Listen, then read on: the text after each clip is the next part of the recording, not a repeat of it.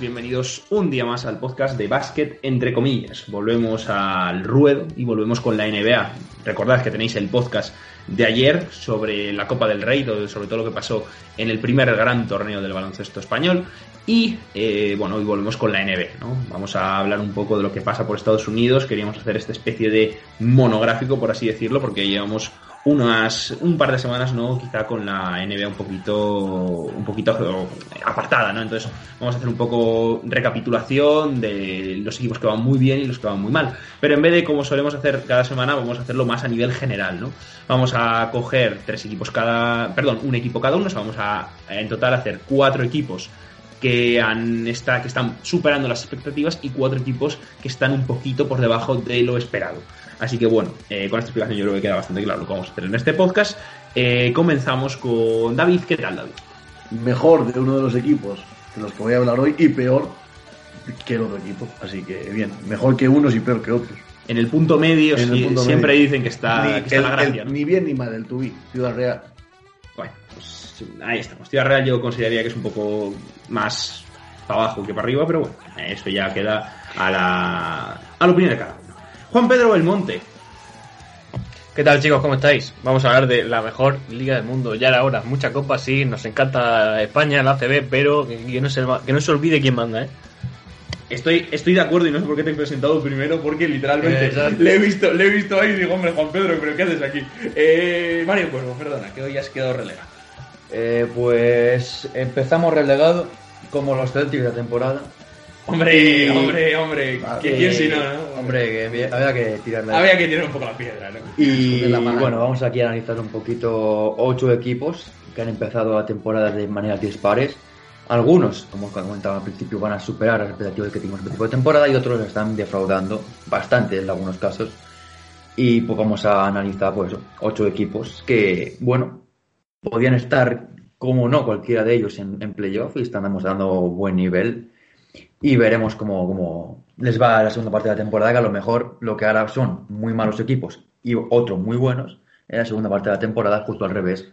Y los que están ahora mismo abajo se acaban en playoff y los que estamos elogiando acaban peleando por no descender. Sí, vamos a, vamos a comenzar ¿no? con los equipos que van mejor para ir a las cosas positivas. Pero bueno, yo ya adelanto que eh, voy a hablar de los Celtics y eh, sí, podéis suponerlo, es por el contragafe. Ya sabéis que en este Hablé que en este, en este podcast ha hablado de los Rockets, muy bien. Bueno, ahí están los Rockets. Eh, hablé, muy bien, hablé muy bien de los Grizzlies. Ya fue, inmediatamente después perdieron todos los partidos en una semana. Y bueno, digamos que pues refloto a otros equipos que, que hablo mal, como por ejemplo los Blazers. Pero bueno, eh, dicho esto, eh, quitando el contra Gafe, vamos a, vamos a empezar con los equipos que van bien. Por ejemplo, Mario, ¿quién nos trae esto?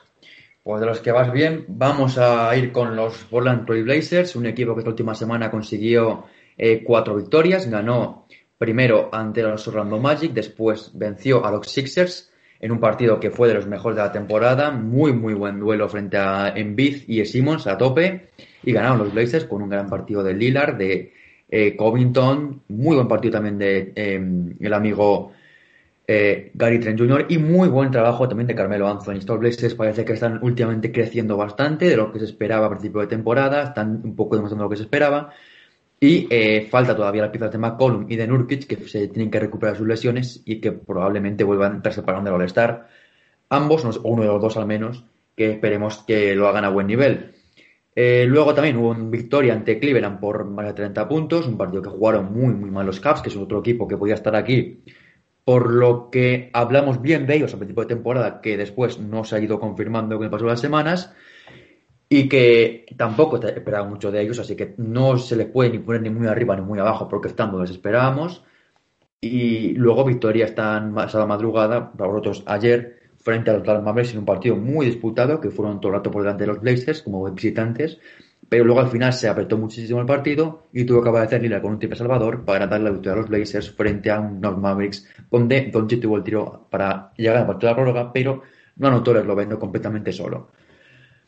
Eh, como he comentado, este equipo tenía una plantilla muy buena la temporada pasada, aunque no acababa de, conseguir el objetivo. Bueno, me refiero para el playoff, que es donde acaba, metiéndose, pero esta temporada es eh, fichaje de Covington, la entrada de Richard Jr., eh, jugadores que cogían un poquito más de rol, como cogió en la burbuja Kerry Trent Jr., Carmelo, que continuaba y a, buen nivel estuvo en la burbuja.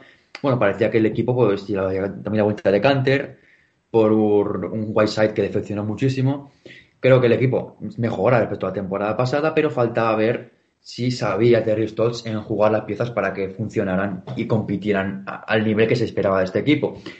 Empezó la temporada un poquito dubitativa, con algunos partidos muy buenos, como victoria ante los Lakers, pero otros partidos muy malos, como derrota en el partido inicial frente a los Jazz, que evidentemente, viendo cómo está ahora mismo, quizá no está mala derrota, pero ese partido por ni lo compitió, y algún otro duelo por el camino que se me queda, como por ejemplo eh, uno frente a los Rockets eh, en el Toyota Center, que se llevaron claramente los Rockets, y algún otro partido que ahora mismo no, me acuerdo, de los Thunder, por ejemplo, los Bulls, bueno, partidos que van, eh, bueno, que por han dejado escapar por varios partidos, o de los Knicks la semana pasada, pero que, bueno, al final parece que han encontrado la regularidad, cuatro victorias consecutivas y a ver hasta dónde les lleva este buen camino que les tiene que, hacer acercarse a esa posición de cuarto que tienen los Suns, que está también en una, una temporada con victorias consecutivas en el momento de grabación de este podcast, que quizá se acabe esta noche, no sabemos.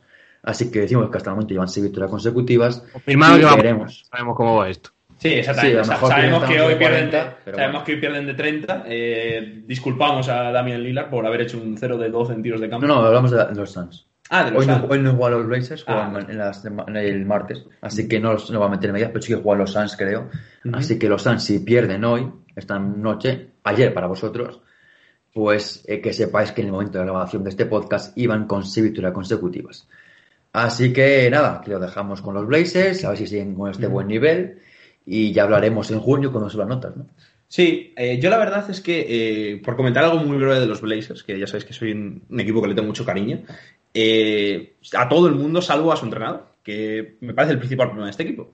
Y me sigue pareciendo que Terry Stotts sigue siendo un entrenador mediocre que sigue engañando año tras año a los general managers de, los Portland Trail Blazers y que por favor eh, pido que, pues, que entre, cojan otro entrenador que yo creo que pueda entrenar mejor a un equipo con, con Damian Lillard, ¿no? Al final yo creo que ese es el, gran problema de este equipo, creo que al final necesitan un cambio de entrenador para ya subir ese peldañito que les queda, la plantilla como bien dice Mario está funcionando con los refuerzos y no está nada mal, no está nada mal. Eh, la apuesta en este está bien, es verdad que defensivamente tienen algunos problemas en algunos partidos, sobre todo eh, cuando no está, no está Nurkic, que es un jugador que en el que en el bueno, eh, si miramos solo las estadísticas avanzadas es muy muy bueno y, yo creo que ahí eh, puede ser un, puede ser una nota discordante, ¿no? Que consigan, pues que por ejemplo cuando juegue Cantero se caiga eh, mucha de la defensa, conseguir otras opciones. hay muchas cosas que mejorar, pero bueno. Sí, exactamente, es lo que iba a decir. Pese a eso, pese a eso, están haciendo una muy buena temporada regular y muy... Muy buena tampoco, pero los últimos partidos con una muy buena aportación de Covington, de Derrick John Jr., de Gary Trent y de Carmelo Anthony, parece que empiezan un poquito a, encontrar el camino pese a las bajas, porque esa fuera McCollum, Nurkic y Zach Collins, que esta temporada no ha podido debutar. Y sobre todo que ya sabemos que los Blazers, por eso decía sobre todo de muy buena temporada, porque suelen empezar muy mal las temporadas. Y este año lo están, están bien, están ahora mismo quintos, como bien dices. Y, bueno, ahí están que sí, que no, que sí, que no, eh, entrando incluso eh, para, ser, para ser cabezas de serie. Así que ya digo, eh, si siguen la misma racha de todas las temporadas, pues la segunda parte será aún mejor. Juanpe, ¿de quién nos vienes a hablar? Pues yo vengo a hablar de uno de los equipos más obvios de que le están yendo bien las cosas en la NBA, que son los Utah Jazz. Eh, sorpresa. Eh, Hombre. Además, recuerdo que al principio de la temporada, eh, Pablo y yo grabamos un podcast que nunca salió a la luz. Por... Juan Pedro, Juan Pedro, vamos a ver. no, vayas por esa, no, vayas por ese recuerdo que, ya sabemos de qué va. En ese podcast, Pablo dijo que los Jazz estaban un poco entrando en el terreno de, de nadie, ¿no? Y, pues por pista no ha pasado. Una temporada. Eso es, este récord de 22-5 es, su mejor arranque histórico. Eh, la última vez que consiguieron algo así llegaron a las finales de la NBA. y que aplaudir lo que el cambio tan brutal que, que han conseguido los Jazz de una temporada para otra. Ahora mismo son el cuarto mejor ataque y la tercera mejor defensa. Siempre se dice que un equipo para poder llegar a las finales tiene que estar por lo menos eh, el quinto en ambas categorías y de momento ellos lo cumplen. Eh, ¿Y por qué se ha dado este cambio tan tremendo? Es que Quinn Snyder ha decidido cambiar un poco la filosofía de juego y ha decidido que el equipo pues intente amoldarse más a la modernidad del baloncesto e intente más triples por partido. Y esto pues no le ha venido nada mal. Y es que están anotando una media de 17 por partido, que es la mejor marca de la historia. Eh, se dice pronto, pero eh, los Jazz están jugando un baloncesto eh, espectacularmente ofensivo. Y también algo a destacar muy importante es que por fin parece que han aprendido a jugar con Rudy Gobert. se le criticó mucho a Gobert cuando firmó ese contratazo tan alto en verano. se decía que realmente no merecía ese dinero, pero tanto los Jets como conjunto y Donovan Mitchell en particular, que era quien más lo necesitaba, ha aprendido a asociarse muy bien con Gobert, que está a camino de ganar su tercer premio a mejor defensor de la temporada. Mucho ojo. Eh, por otro lado, Donovan Mitchell eh, también está firmando sus mejores promedios de carrera. No es una espectacularidad porque el mérito de, los Jazz es algo más de conjunto, pero él está con 24,2 puntos y, lo más importante, 5,1 asistencias por partido, repartiendo mejor que nunca en su carrera. Son las dos mejores cifras personales para él. Luego tenemos también a otros jugadores con papeles muy importantes. Jordan Clarkson, eh, cuando empezó la temporada, todos le dábamos como favorito para el mejor sexto hombre y no está defraudando para nada. Está anotando 17,5 puntos por partido, que es el máximo de cualquier jugador que sale desde la segunda unidad en cualquier equipo de la NBA. Eh, además, eh, ya decía que esto era algo, es algo de, éxito de equipo, y es que hay seis jugadores que eh, promedian más de 10 puntos por partido. Y es una actuación, ¿no? Un, un, tipo de baloncesto que a mí personalmente, ya lo he dicho en alguna ocasión, me recuerda mucho a la manera en la que los Warriors de la 2014-15 consiguieron llegar a las finales.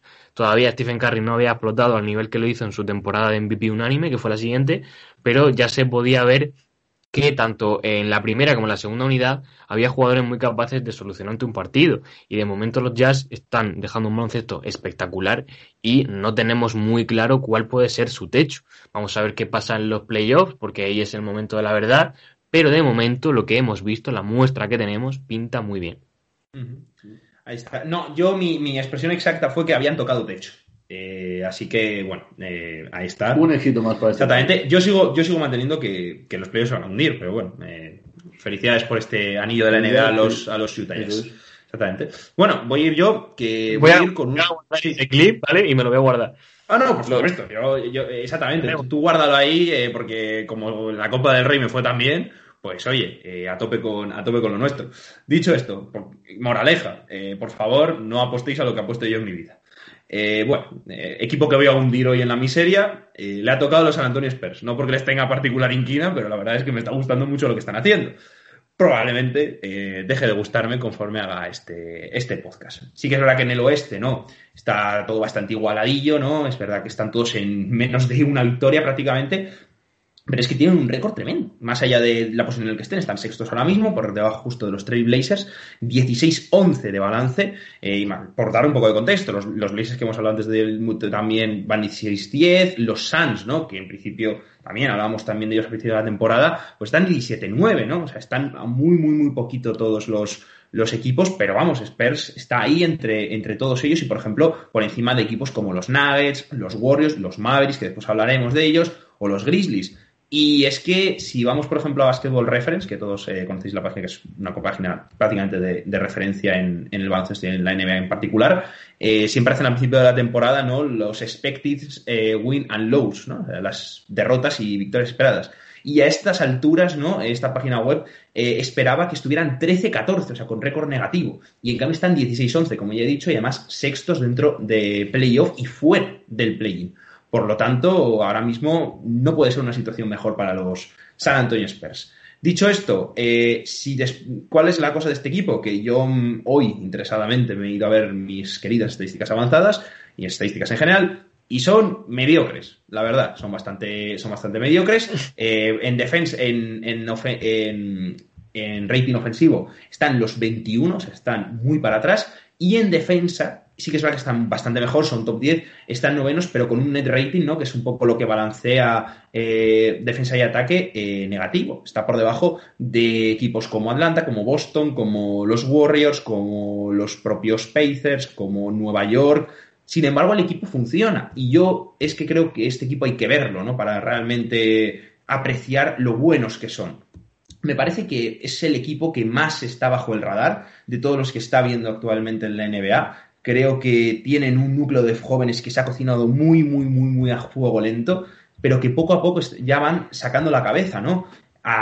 Eh, está liderando todo ello con casi 20 puntos por partido. Un jugador olvidado, ¿no? Que desde que salió de Toronto, yo creo que absolutamente nadie eh, nos hemos parado a pensar qué está haciendo de Mar de Rosa. Y el hombre, pues está haciendo 20 puntos por partido actualmente y liderando a un equipo que tiene como piezas principales eh, jóvenes, sobre todo a un de John Murray que ha vuelto a muy buen nivel defensivo, después hablaré de él, a uno de mis jugadores favoritos de toda la, de toda la NBA, que es Keldon Johnson, ¿no? Me parece un jugador tremendo, muy, muy, muy, muy completo. Es verdad que igual tiene que mejorar un poquito eh, el tiro de tres, ya que, pues bueno, tiene un promedio relativamente malo, ¿no? 32, un 32%. También tiene a otros jugadores como Derrick White, que es verdad que no está teniendo su temporada, está en poca continuidad, tan solo ha jugado ocho partidos Luego, Devin Bass se le ha dejado buenas, eh, muy buenas sensaciones, ha jugado mucho eh, y además eh, es un jugador ¿no? que, le decíamos en el draft muy para San Antonio y, luego también, pues por ejemplo, vamos a incluir a Jacob, Jacob Poelt, Looney Walker, todos estos jugadores que parece que no, al final hacen a San Antonio un equipo tremendamente colectivo y sobre todo es algo que hablé de los Celtics hace unos años, ¿no? Y sobre todo el año pasado, disparidad de opciones. Cada en cada partido puede aportar uno. Eh, de hecho, si vamos un poco a lo que a los bueno, a los números no más fríos, tienen a 1, 2, 3, 4, 5, 6, 7 y 8 jugadores por encima de los 10 puntos por partido. Y todos promedian en torno a 14, 15 y 13. Esto hace a, San Antonio, como he dicho antes, un equipo muy fiable, que además, liderado por Greg Popovich, está haciendo, sobre todo, una defensa liderada, ya digo, por DeJounte Murray, eh, una de, pues eso, una de las grandes revelaciones, yo creo que de esta, de esta NBA. Evidentemente, no sabemos hasta qué punto llegará este equipo en playoff, pero al final, mm, San Antonio poco a poco, con picks más o menos tardíos, ha conseguido dar un equipo una forma que Además, eh, cuando en teoría de Mar de Rosen tarde o temprano se tendrá que ir del equipo y dejar a hueco salarial, igual, igual que a Marcus Aldis, que es verdad que ya está también al final de su carrera, una vez pase esas dos cosas, tendrán a un equipo con unos jugadores de rol muy, muy, muy interesantes, al donde falte una estrella para poner, que puedan firmar en la agencia libre, y ya podrían estar compitiendo, ¿no? Por cosas grandes, incluso, pues, depende, ya digo, cómo sea este equipo, eh, pues por, por incluso un puesto importante en playoff. Por lo tanto, creo que eh, ya hemos visto un poco este tipo de, equipos jóvenes, ¿no? Los comparo, evidentemente, a su justa medida, ¿eh? Justa medida. Ese núcleo duro de jóvenes que tenía, por ejemplo, Brooklyn antes de que, viniera Durán, o incluso ese, ese núcleo duro que después se fue de los Clippers, también de jóvenes. Por lo tanto, todo esto me hace pensar en los Spurs, no solo como una alternativa este año, que no creo que lo sean, ya digo que con playoff al final acabarán eh, bajando, pero sobre todo de futuro, que me parece muy, muy interesante si queréis comentar algo y si no, pasamos a eh, David. A ver, yo creo que, los Spurs están por encima de lo esperado, pero bueno, también hay que tener en cuenta que el vaquillo está un señor que se llama David Popovich y que ha llevado a equipos a ganar anillos muchísimos en los Spurs, ¿no? Y siempre están en playoffs la temporada pasada desde su llegada al banquillo en el 97, ¿no? La llegada de, sí, también le draft. Y bueno, es un equipo que a esta temporada está compitiendo muy bien, grandísima versión de John T. Murray, muy buen trabajo de jugadores también como Keldon Johnson, Derrick White que ha vuelto ahora de lesión, eh, buena temporada de Jacob Poetel, bien de Rosen, bien también Marcus Aldrich. Y bueno, es un equipo que juega, sabe muy bien lo que se juega. Eh, de Rosen y Aldrich son jugadores que, que tienen la responsabilidad de liderar al equipo en los puntos, simplemente con su liderazgo y con su capacidad en cancha simplemente son capaces de ayudar a los jóvenes a desarrollarse y de momento está yendo muy bien ese proyecto, que es posible, muy posible que final no acaben en playoffs porque el oeste se va a poner muy, muy complicado y al final a este equipo le falta algo de experiencia, pero la temporada en general es muy buena y el equipo está compitiendo siempre y donde se buenas victorias ante equipos muy, muy complicados, como incluso ganar a los, a los No sé si ganaron los Lakers, pero estuvieron muy cerca de hacerlo. Ya no recuerdo si ganaron algún equipo más importante, pero han hecho partidos muy buenos y compitiendo ante equipazos siempre. Sí, exactamente. Yo, vamos, yo estoy de acuerdo con lo que, con lo que dices. Al final, eh, un buen entrenador, y los Spurs, lo que decimos, ¿no? Han estado tanto tiempo ahí bajo el radar que creo que hay que sacarlos a la palestra y decir que cuidado con este equipo para, para el futuro. David. ¿Y qué es lo bueno o lo malo? Lo, lo bueno primero. Pues si vamos con lo bueno primero, me voy a quedar con los New York Knicks, que son un equipo de contrastes, ¿no? Para empezar en el banquillo, han fichado a un señor experimentado, con un poquito de mala baba y con fama de ser muy duro, que es el señor Tom Thibodeau. Hay una cosa de los Knicks que me hace mucha gracia, aunque por lo menos resulta curiosa, que es que les ha salido mejor su pick número 25 que el pick número 8, que fue Obi Toppin y está teniendo un papel un poco residual después de esa lesión en el pie. Sin embargo, el base de Emmanuel Quickly, que fue el número 25 del draft, llegado a esta Universidad de Kentucky, que de hecho lo drafteó Oklahoma, pero lo traspasó enseguida a los Knicks, les ha salido, vaya, perfecto. De hecho, es un base que, bueno, en la universidad venía de hacer unos números un poco discretos, especialmente en su primer año, donde tan solo consiguió notar 5 puntos por partido, explotó en su año sophomore con 16,1, llegando a estar en el mejor quinteto de, de, su conferencia, perdón, en el draft de, perdón, sí, en el mejor quinteto de, la South East Conference y luego, pues eso, en el draft el número 25 este año. Es un equipo que sobre todo que está destacándose en la defensa, no podía ser en otra manera en el conjunto de Tom Thibodeau. Ahora mismo son el primer equipo en defensa de la NBA son el equipo que menos puntos recibe por partido con 103,3. Sin embargo, son el equipo a su vez que peor ataque tiene con 103,4 puntos. Así que si algún equipo quiere jugarle a los puntos a los Knicks, probablemente vaya a salir victorioso. Ahora mismo se encuentran séptimos de conferencia con un récord negativo de 13-15 y hacía muchos años que no nos veíamos ahí luchar por estos puestos del playoff ahora de, de play-in. Tampoco es un equipo que, se, que destaque por mover mucho el balón, 29 puntos, perdón, están en los números 29 en asistencias, pero sí destacan por ser un equipo físico en los rebotes, siendo el tercer equipo de la NBA que más rebotes coge. Este esta cuarismo de defensa lo vemos reflejado en, los, en los defensive win shares, donde eh, los, los, los New York Knicks tienen a dos jugadores dentro del top 5, que son tanto Julius Randle como Mitchell Robinson, los dos jugadores interiores. Y dentro del top 30 tienen a cuatro jugadores, estos dos que he dicho, Nernes Noel, que lleva dando tumbos y en Nueva York no lo está haciendo mal, y también el señor A.J. Barrett, el jugador de segundo año, si no recuerdo, que, que arrastra problemas de lesiones, pero bueno, es un jugador que, que, me gusta me gusta bastante. Vamos a ir un momento a donde tienen que mejorar los, los Knicks, porque ahora mismo son un equipo un poco chapado a la antigua. A mí me recuerdan un poco al Barça de Jasikevicius. Son el equipo que mejor defiende, sin embargo, es el penúltimo equipo de la NBA en, eh, a la hora de tirar triples. Es el, el que menos usaje le da los triples y en cuarto a porcentaje tampoco se encuentran mucho mejor y también ocupan esa penúltima plaza. Luego hablaremos del equipo al que yo he puesto a parir, que es un poco la antítesis de, de, de, los Knicks. Pero bueno, al fin y al cabo, los Knicks han encontrado una identidad que era lo que le faltaba, con esa garra, esa defensa y ese rebote, donde están cimentando eh, su equipo que intentará pelear por esa séptima plaza, incluso a ver si pueden entrar en playoff directamente al final de temporada. Mm. De hecho, bueno, lo, que dices de los, de los, triple, de los triples exactamente, eh, le pasa lo mismo a los Spurs y por eso sabemos cómo es el baloncesto moderno. Si no tiras triples, parece que no eres eh, eficiente y en este caso, pues lo que más más lastra a estos equipos en cuanto a números. Pero, pero sí, los, los, la verdad, yo Quickly me parece un, una absoluta bestia, me encanta como base. Me parece que es el jugador eh, que deberían apostar por él en el futuro, eh, darle las llaves del equipo. O sea, no me refiero, no creo que sea una estrella tremenda de, de, esto, pero bueno, ya que tienes un base que parece joven, que parece a encajar, pues por lo menos manténlo. Y me parece que es lo que tienen que hacer, ya digo, más allá de si vayas a una superestrella o no. Y por comentar un poco más de lo que has dicho, sí, a ver, es verdad que no es un equipo que a priori, pues, maravilla en ataque Godó es como es, y al final así, pero es verdad que les faltaba esa identidad y les falta, sí es verdad que les falta mucho, falta mucho talento, pero yo creo que este año si siguen así se pueden mantener en playoff. La defensa es lo que da la regularidad y la solidez y este equipo pues por primera vez en años la tiene. Así que bueno, pasamos a lo malo, a lo muy malo, de hecho. Eh, pasamos a gente que está defraudando.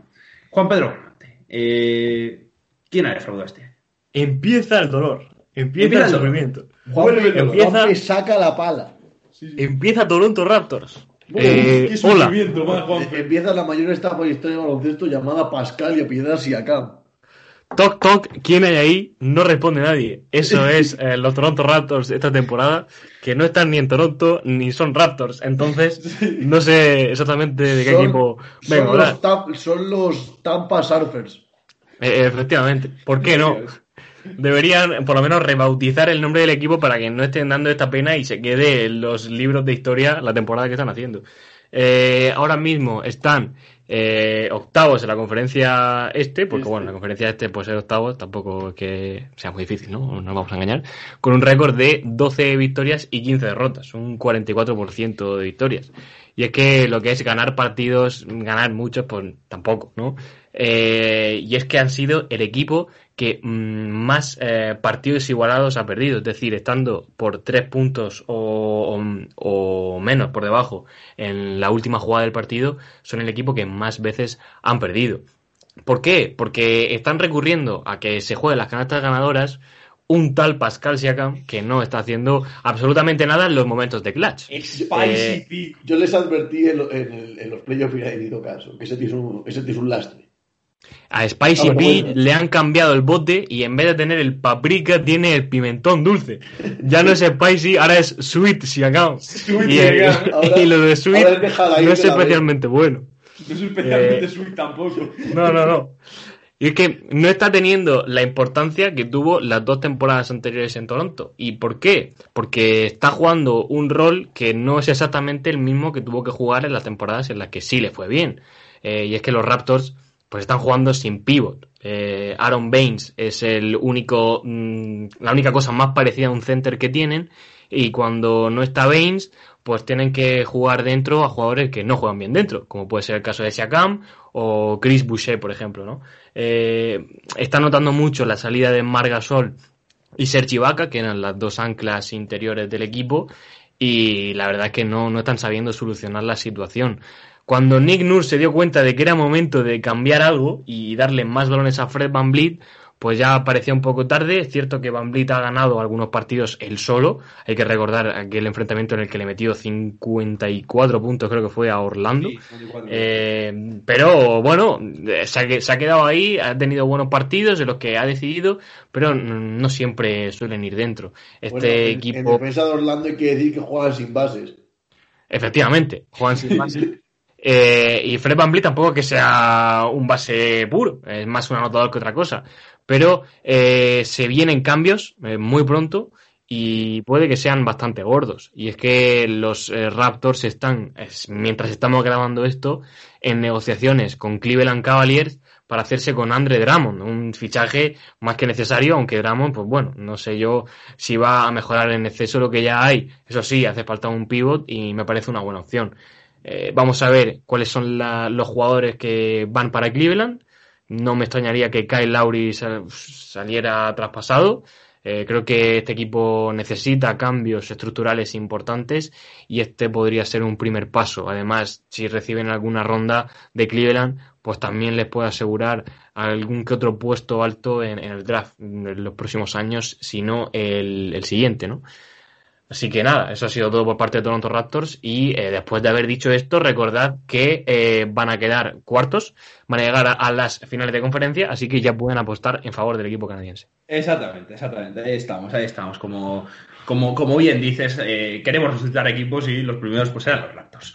Eh, Mario, eh, ¿a quién tenemos? Pues si Juan ha sacado la pala para hablar de, de los Toronto Raptors, yo voy a sacar la, excavador, la, la excavadora ya para sacar Ojo, eh. De ahí a los Heat, porque es un equipo que la temporada pasada respeto, ¿eh? es verdad. La gran mentira. No, no, es que esta temporada es absolutamente denunciable. Empezó, Pero que ha tenido muchos problemas con, con el COVID. tal. hablado COVID y lo que tú quieras, pero el equipo está muy mal. Eh, eh, primero, eh, este equipo la temporada pasada no hizo una gran temporada regular, acabó quinto con los fichajes en, en el mercado de invierno de, de Iguodala y de, y de, y de Crowder. Después Crowder se marchó y se quedó Iguodala, pero el equipo esta temporada está jugando muy mal. Que Iguodala está para jugar el corazón Classic Match y poco. Está eh, perdiendo muchos partidos, además con una diferencia muy, muy grande. Ha perdido, no me refiero a partidos que ha perdido con los Nets, que ha perdido un, back-to-back, pero ha pe- ganó la semana pasada un, back-to-back a los Knicks, pero ha perdido partidos de 20 con los Pistons, de 20 con los Raptors, eh, de mucho también con otros equipos, aparte de los Jazz, eh, como los Bucks que perdieron de 47. Es que es un equipo que perdió hasta con los, Timberwolves, con, los- Mavericks. Creo que eh, evidentemente ha tenido problemas físicos, ha tenido jugadores fuera, como Balner que ha estado entrando y saliendo del equipo, Hero lo mismo, Adebayo pues un poco igual, Dragic con el COVID, pero es que la plantilla no está teniendo regularidad en ningún momento de la temporada. Venía, es verdad, la última semana de hacer unos muy buenos partidos, ganando el back-to-back frente a los Knicks y ese partido ante los, ante los Rockets, pero perdieron frente a los Jazz de 18 en un partido que no llegaban a competir y hoy acabarán ese, bueno, hoy jugarán contra los eh, Clippers, así que cuando la gente escuche este podcast el miércoles, pues habrá como Según ese sí, partido, a lo mejor ganan y arrasan. Pero de momento la temporada muy mala. Eh, Duncan Robinson mm, fallando bastante más de, los- de lo que yo esperaba. Eh, Kendrick Nunn, buena temporada, pese a los números de su equipo. Sí, Y Kendrick, Kendrick Nunn es como el perrito ese que está ardiendo todo y dice el I'm fine. sí. Está jugando bien Kendrick Nunn. Y no así ni Hero ni Robinson. Adebayo no está mal, pero tampoco al nivel de la que vimos en la burbuja. Dragic lo que está pudiendo dar el hombre. Y luego, pues, gente como Olinik, como Leonard, como Achigua, como Braldi, Opala, Maurice Harkless, Silva, Gabe Vincent, Max Strass, haciendo partidos muy buenos y muy malos. Sobre todo en el caso... Max Strass, Sí, sí, ¿eh? iba a hablar yo de él. ¿eh? Como Iba a hablar yo el, de él. el alemán, pero no me acaba de ser un jugador para ser titular en este equipo. Y, Fútbol, lle- eso Hombre, ya, y y llevar a, a un equipo que es, viene de ser subcampeón de la NBA a donde tiene que estar este equipo que es mínimo, mínimo, entre los cuatro primeros de su conferencia con el equipo que tienen.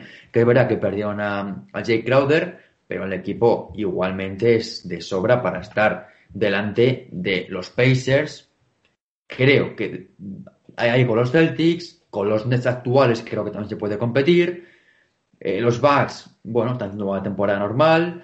Y Sixers muy bien, pero bueno, yo creo que para estar donde están, novenos, detrás de Raptors, detrás de Knicks, detrás de Hornets, de Celtics, sobre todo, y de Pacers, creo que este equipo no está. Eh, es verdad que la temporada es muy larga, que han empezado muy mal, pero tienen que empezar ya, como he comentado en otros podcasts, a cambiar eh, la cara al equipo, empezar a ganar partidos y con la vuelta de Jimmy Butler y de Tyler Hero, esperemos que a un buen nivel, el equipo empezará a, superar su mal inicio de temporada y estar donde tiene que estar, que es mínimo, como he comentado, en el top 4. Yo quiero decir dos cosas. Lo primero lo que quiero hacer es romper una, lan- una lanza a favor tanto de Miami como de Toronto. Y diréis, ¿por qué? Porque en estas dos últimas semanas han conseguido remontar un poco. Antes iban decimocuartos y decimoterceros y ahora ya están los dos, ambos en puestos de play-in. Por parte de Max Strass me parece importante destacar que creo que está haciendo una gran temporada, sobre todo para el nivel que se le presuponía. Recordemos que no fue elegido en el draft de 2019, que firmó un contrato en la Liga de Verano con los Celtics, así que Pablo supongo que tendrá algo de cariño. Lo cortaron los Celtics, lo cual es una verdadera lástima. Lo ficharon los Bulls, tan solo jugó dos partidos. Y en noviembre de este año, antes de empezar la temporada, lo ficharon los Miami Heat y de momento está haciendo una temporada, yo creo, bastante buena para el nivel que se le presupone. Igualmente, tirando de Max Strass, no vas a hacer una buena temporada. No, la verdad es que. Eh, dicho lo cual, cosa graciosa. Ahora mismo, los que se enfrentarían por el playoff serían los. Los. Los. Perdón. Los Toronto Raptors contra los Miami Heat. Duelo de discapacitados. a, ver, a ver quién quiere ganar ese partido o a ver quién pierde menos. Probablemente los Heat porque reflotarán. No, pero recordemos Para joder más todavía. Ahí está. la eliminatoria que no quiere ver nadie. Ahí está, exactamente. Bajada de audiencia. Caída de audiencia. Bueno, eh, continuamos con, con los Celtics. Con los Celtics. Eh, bueno, el Valencia Basket de la, de la NBA. Vamos a, vamos a comenzar diciendo que el equipo de, de los Celtics, la mejor palabra que les puede definir es average, o sea, mediocres. La verdad es que están, si vamos a los, a, lo- a los números puros y duros, Pues Real. en offensive rating están en los 17, tremenda actuación por su parte. Y en defensive rating, un equipo que años ha estado segundo, tercero y primero, pues está en los 15. Pues bueno, que total, pues ¿por qué jugar a la defensa si somos un equipo tremendo? Eh, luego, no sé si sabíais. Eres muy duro con tu No sé si sabíais, chicos, que, eh, que los Celtics ahora están jugando partidos de exhibición. Estamos, estamos jugando partidos de exhibición en los cuales hemos contratado pues a, a, jugar, ¿no? a exjugadores. ¿no? Estamos, con el- estamos jugando en el, Big, en el Big Three, ¿no? Eh, tenemos a un jugador que se llama Jeff Tick, que, que, bueno, que ha venido pues a, a cobrar dinero porque está haciendo pues un auténtico desastre. Ha venido a saludar. Exactamente, ha venido a saludar. Yo creía que iba a ser el base eh, suplente que nos. Bueno, pues que, que mejorara a, a Wanamaker, que menos mal que tampoco se está metiendo 20 puntos por partido en los Warriors, sino ya, en fin. A Wanamaker, de nada. Eh, sí, sí, exactamente. Y eh, está metiendo 5 puntos por partido. En, puf, puf, es que da miedo, ¿eh? Da miedo, da miedo los, lo- lo- lo- los porcentajes, si quiero os lo digo. Eh, tiros de 2, Dilo, Pablo. perdón, tiros de 3, aceptable por lo menos, 43%. No, se, las- no- miedo, Pablo. no se los cree ni él, pero tira uno por partido. Acepta la realidad. Pero se le ha olvidado tirar de 2 y meter bandejas. Un 28% en tiros de 2. Yo esto no sé si es replicable por algún otro jugador de la NBA. Eh, para el final, pues un, no, eh, un total de field goal percent eh, de unos 32,8. Así que bueno. Además, el tío en 16, mi- en 16 minutos se tira 5 tiros, con, con toda su, con toda su buena gracia. Luego, eh, el otro fichaje de los Celtics es Tristan Thompson, que, bueno, eh, su temporada no es buena, no es buena, sobre todo porque se le ha olvidado defender. Es el peor jugador del equipo en defensa, es, absolutamente lamentable lo que está haciendo. Es verdad que está dando a los Celtics otras cosas como rebote, que es algo que no tenían en los últimos, en los últimos años, pero más allá de eso, pese a algunos partidos que es verdad que mete, o sea, que juega mejor, es que más allá del ataque que no da nada, es que la defensa es horrible. Y ya digo, no entro en lo de los rebotes, que es verdad que eso, pero bueno, por lo menos no es un lastre para el equipo, da otras cosas. Luego, entrando ya igual en lo más preocupante, eh, que, es un, que es un jugador que se llama Marcus Smart. Este jugador, eh, que es para mí, lo llevo diciendo años, el jugador más importante de los Boston Celtics, eh, se lesionó y desde entonces el equipo va como va, que básicamente está ganando tres de los últimos 10 partidos y en los últimos cinco, ¿no? Pues solo ha ganado, perdón, en los últimos, sí, cinco solo ha ganado uno. Así que la verdad es que un auténtico desastre. De hecho, el que ganó fue contra, fue contra Toronto. Y es que la verdad es que este equipo no parece tener por dónde cogerle. Eh, en ataque están, bueno, están mal. Es verdad que tienen a dos jugadores tremendos como Jalen Brown, que está haciendo un temporador, y Jason Tatum, que es verdad que ha vuelto del parón por, por coronavirus bastante peor que como, que como vino. Es verdad que ha tenido partidos muy buenos, como por ejemplo contra los Clippers, que es un partidazo tremendo. Pero claro, este equipo que te gana los Clippers y hace un- haciendo un partidazo, después mm, hace un auténtico desastre. Y es verdad que, pero es verdad que les falta opciones, ¿no? Al final Kemba Walker, eh, pues ha vuelto mal. Es verdad que son eh, 16 puntos por partido. Y es verdad que, pero es verdad que está en unos porcentajes de tiro lamentables. 36% en tiros, 35% en tiros de 3, 36% en tiros de 2. Esto, pues es, es imperdonable. Es verdad que ha tenido algunos partidos donde ya ha sido más eficiente, pero la mayoría de ellos, pues parece un jugador, eh, parece la sombra del jugador que fue. Y ya lo dije hace tiempo, creo que los Celtics deberían plantearse eh, incluso un traspaso por él, con esa excepción de traspaso. Y es que sobre todo, además de la defensa, que está siendo lamentable, sin Smart, como he dicho, en ataque no hay ningún jugador que pueda llevar la manija. Eh, sobre todo, a los Celtics le falta un playmaker. Y es que parece que es un juego de turnos tremendo entre Tatum y Brown. Yo cuando veo los partidos son incluso frustrantes, porque ves que el equipo no juega absolutamente a nada. Tú coges y dices, Jason Tatum, Jalen Brown, tira Jason Tatum, tira Brown. Después que Maguire se tira un triple después de bloqueo, típico suyo. Y así todo el rato. Es verdad que hemos quitado, eh, por fin, aleluya, la, la esta del lastre de los dos pivots, lo cual es, bueno, está bien, estaba, estaba destrozando estaba destrozando la carrera de Daniel Tice, pero más allá de eso, necesita un jugador que eche el balón al suelo y que reparta el balón y que juegue algún sistema. Y eso no está pasando. Se intentó con Carson Edwards, que tuvo un partido muy, muy, muy, muy bueno contra los Clippers, pero ha desaparecido completamente otra vez de la rotación, tirándose, bueno, pues sus triples, que ya sabemos cómo son, y otros jugadores que no acaban de dar un paso adelante, ¿no? El banquillo es muy malo. Grant Williams, que se le esperaba dar un paso adelante, no lo ha dado. Eh, Tristan Thompson del banquillo lo ha hablado. Robert Williams es un jugador que es verdad que puede dar mucho, pero que este año, y este año, eh, tuvo un tramo de temporada que parecía que estaba muy bien, pero ha vuelto a caer a veces en rotación. Peyton Pritchard es la única buena noticia de los Celtics, pero más allá de eso, mm, cuando, se, le ha dado un poco de responsabilidad.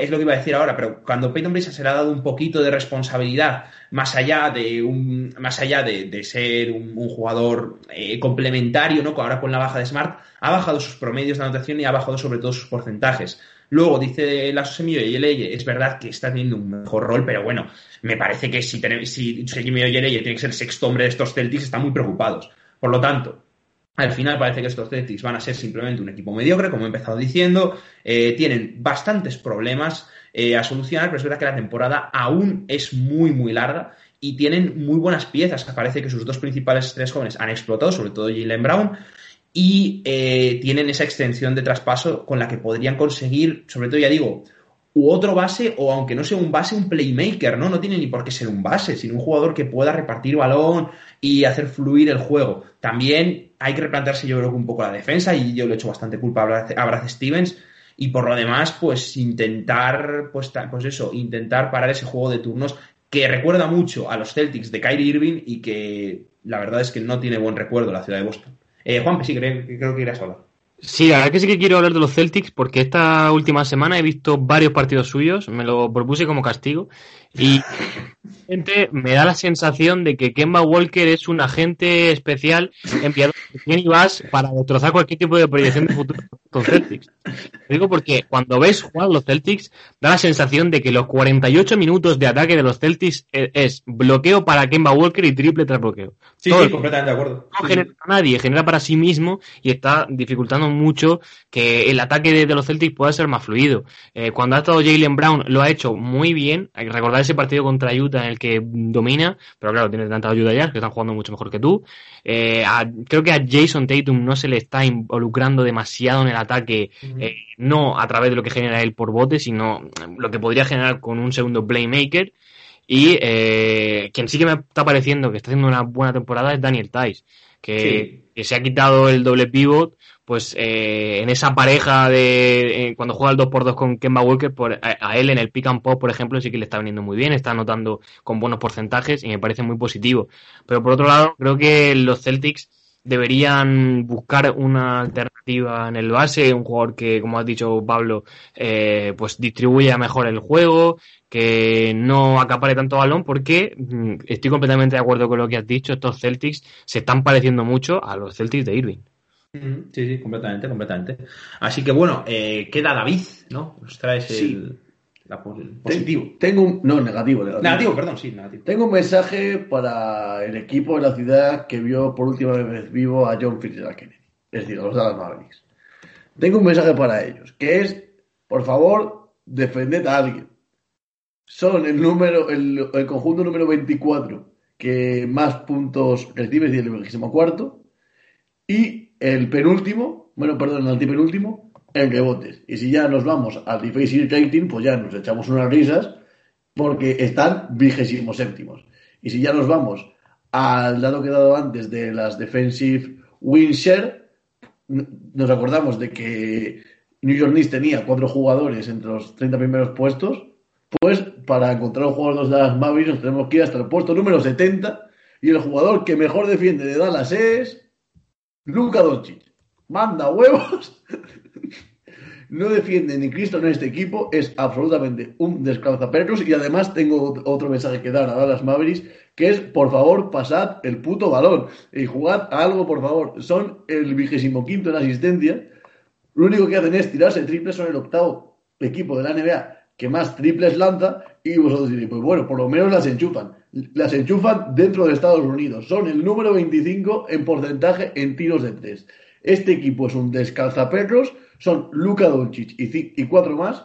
Por Zingis eh, está para jugar, para jugar el Corazón Classic, Match, especialmente hasta hace un par, hasta este mes, que ha empezado a jugar un poco mejor. Pero es que más allá de ello, no hay banquillo, no hay entrenador, no hay proyecto. El ataque que veíamos el año pasado tan vistoso, marcando máximos históricos de, de, offensive rating ha desaparecido totalmente, están en un puesto mediocre a mitad de tabla en ataque y yo no les veo absolutamente ninguna oportunidad de meterse en playoff más allá de que Luka Doncic haga un play-in aceptable y saque algún destello, pero es que hay que el play-in y el playoff hay que defender. Y este equipo no me defiende ni a mí, no defiende ni a los Knicks que van últimos en, en offensive rating. O sea, es, es la, absolutamente lamentable los de los Dallas Mavericks.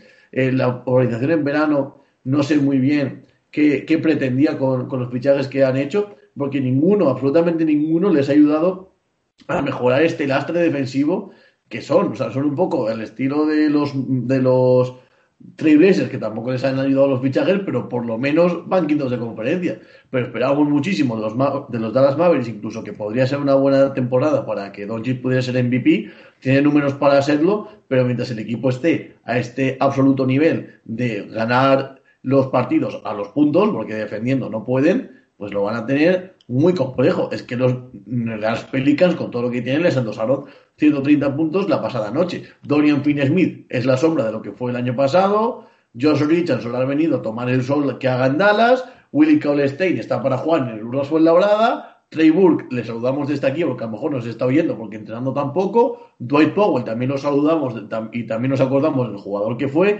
Y Maximilian Clever, pues los niños ya no se llaman Maximiliano y tampoco se lo van a llamar nunca porque la temporada que está haciendo es para que vuelva a Alemania a jugar en la segunda división o en el Brose Bamberg, que viene a ser lo mismo. Está siendo absolutamente lamentable eh, el inicio de temporada de los Dallas Mavericks que se están consolidando como el gran pufo de esta temporada, especialmente después de lo que hicieron la temporada pasada. Un saludo al Brose Bamberg, que curiosamente ha sido el mejor equipo de la primera ronda de la Basketball Champions League. Ahí está, la verdad. Es un equipo histórico de Alemania. Sí, sí, yo la verdad no entiendo muy bien este desprecio al Brose es el Bamberg. primer equipo Es el alemán- mejor ese equipo, Es el primer equipo alemán que se me vio por la cabeza que no fuese ni el Alba Berlín ni el Bayern de Múnich. Bueno, madre de Cristo. Bueno, dicho esto, eh, bueno, yo, yo simplemente quería hacer un apunte con el tema de, de, de los Dallas Mavericks. eh, A lo mejor es un poco primero. No, a ver, es verdad que es un equipo que, que le falta mucho. Bueno, a todo esto, va- vamos a decir que van no menos con un 12-14 de récord. A ver, es verdad que, que tiene que se esperaba mucho y las expectativas eran altas, pero es verdad que yo creo que el sistema que tienen a muy importante jugadores como, como por ejemplo Seth que han perdido. Y esa baja no la han podido suplir con un jugador distinto como ellos Richardson, que igual no se aza- adapta tan bien en ataque a lo que ellos proponen, pero es verdad que no está haciendo una muy mala temporada, ¿no? Sobre todo en defensa, que está, que está bastante bien. Bueno, Eh, más allá de eso, es el único que defiende en ese equipo. Si fuera, si fuera por otra cosa, vamos, sería un auténtico desastre.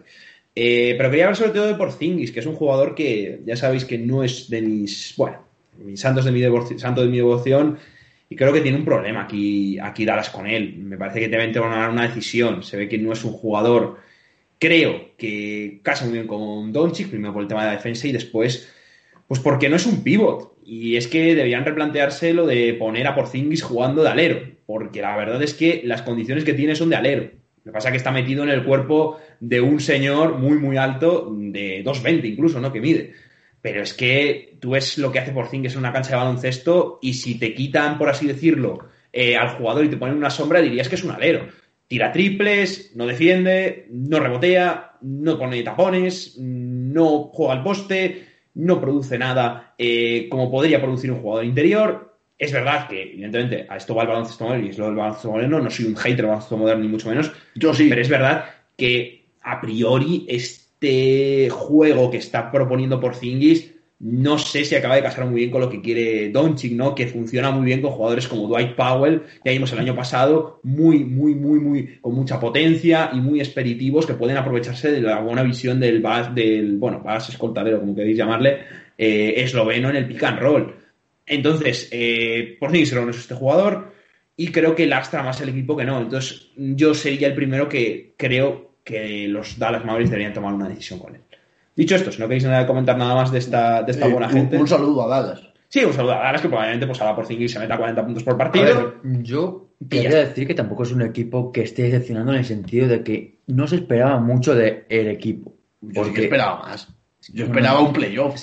Pero pueden meterse, pero, Pero no, no- no pero- tienen para mucho más. Yo creo que el Porque- problema son porque las hecho el- sensaciones que otra Porque han hecho el truqui este del play-in, pero que, que si no, no se meten ni de Blas. Eh, Dorian Finney-Smith, Tim Hardaway... Ya, pero es que Eh, Tim son Hardaway, jugadores Tim- Tim que no Hardaway son y Branson equipo de- y, y en ocasiones del oeste. Richardson son, son los únicos que están haciendo algo desde el banquillo. Porque es que los demás son un auténtico desastre. Es, que, es que han venido a tomar el sol, que es una ver, yo creo que yo estoy, yo estoy un poco, yo creo que había expectativas sobre ellos, ¿verdad? Es que están- Yo creo que expectativas, si las queremos poner, porque está Luka Doncic porque es un equipo que gusta mucho ver. Pues es que vale. los, los, Grizzlies, los Grizzlies que podría jugar yo, los Grizzlies van por delante de ellos. Ya, pero Grizzlies han No, jugado mucho no, menos tío, partidos. que son Es los difícil decir que un equipo no tiene expectativas cuando llega Claro. a hacer lo que hace playoff, con, casi poniendo contra las cuerdas a los Clippers, pues lógicamente Sí, todo el mundo- evidentemente, pero eso es porque lo creamos nosotros. Cambios No estructurales. porque el equipo nos dé esa opción. El equipo más- nos da unas sensaciones de que eh, muchos hizo el año pasado. Y la temporada Este equipo se parece tenerlo. peligrosamente al de la primera temporada de Doncic.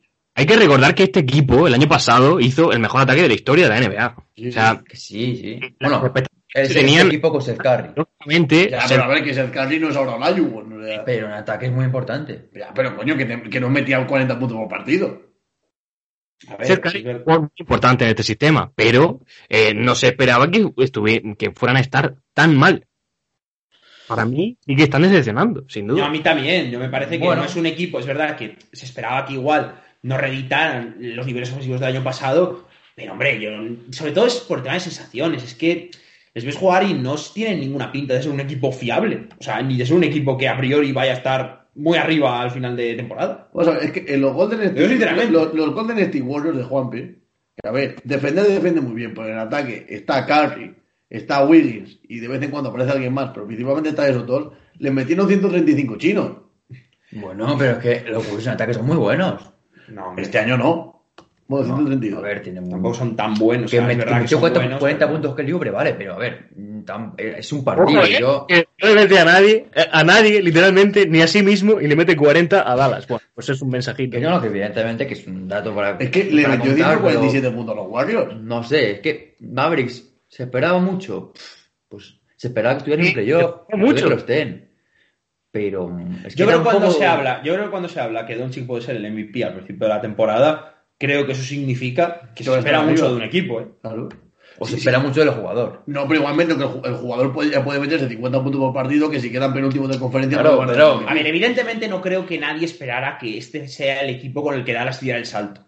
Al que diera el salto a una primera, segunda posición. Eso está claro. No, no, que bueno. Pero también es verdad que creo que a tampoco ver, esperábamos quinto- estar novenos. Un quinto sexto puesto yo creo que es asumible. Claro. Y, ya, y sobre todo es eso, la sensación Pero que es dan que es de estar, es de estar a contrapié. Están es que... los Blazers, están los Nuggets Sí, sí, por debajo. Pero sí, mira, si ya no te. Mira, ya no digo simplemente de jugadores. Es que es la sensación que dan de no defender a nadie, de tener jugadores mm, que no acaban de casar, de tener eh, un ataque que es mucho peor que el año pasado, de depender muchísimo de Doncic, que está haciendo una muy buena temporada, pero más allá de eso tampoco está haciendo la temporada No, no, que impresionante que, tal. evidentemente que Richardson no está funcionando eso, todo. Y ahí está. También tiene problemas de COVID, como hemos dicho en el caso de los Heat. Y están pues en los récord negativo, que, también. que- que es lo que decimos, que los Celtics. Es lo mismo que los Celtics. Ver, que los Celtics récord allá- negativo, pero han jugado dos más que los Celtics, ¿eh? Bueno, pero es que los Celtics me refiero. Bueno, pero podrían estar, si lo ganan los dos, ponemos en récord 50-50. Es que al final, yo creo que no es tanto el equipo o lo que sea, sino el, porcentaje. ¿Y alguien esperaba en serio a estas alturas que los Maps tuvieran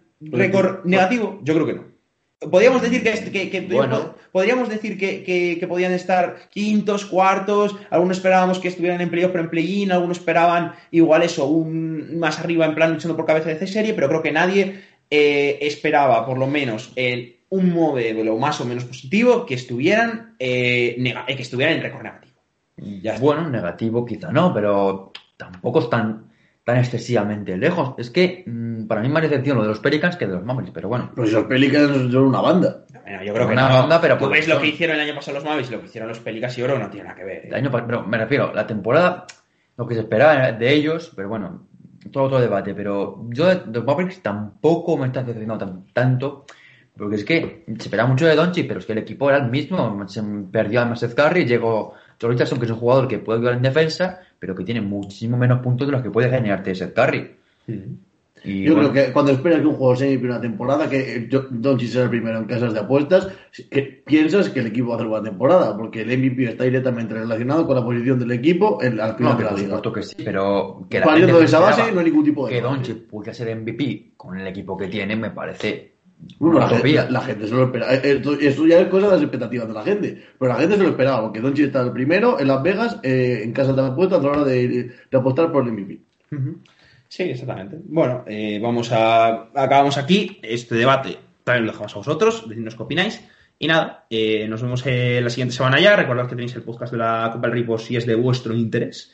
Y nada, eh, recordad que podéis seguirnos tanto en, en, Twitter con B entre comillas y en Instagram Basketball entre comillas. Estad atentos a Twitter porque ahí anunciaremos eh, pues nuevos, nuevos directos en Twitch. Y nada, eh, muchas gracias. También os podéis suscribir al, al podcast y darle like. Así que nada, muchas gracias a todos y adiós.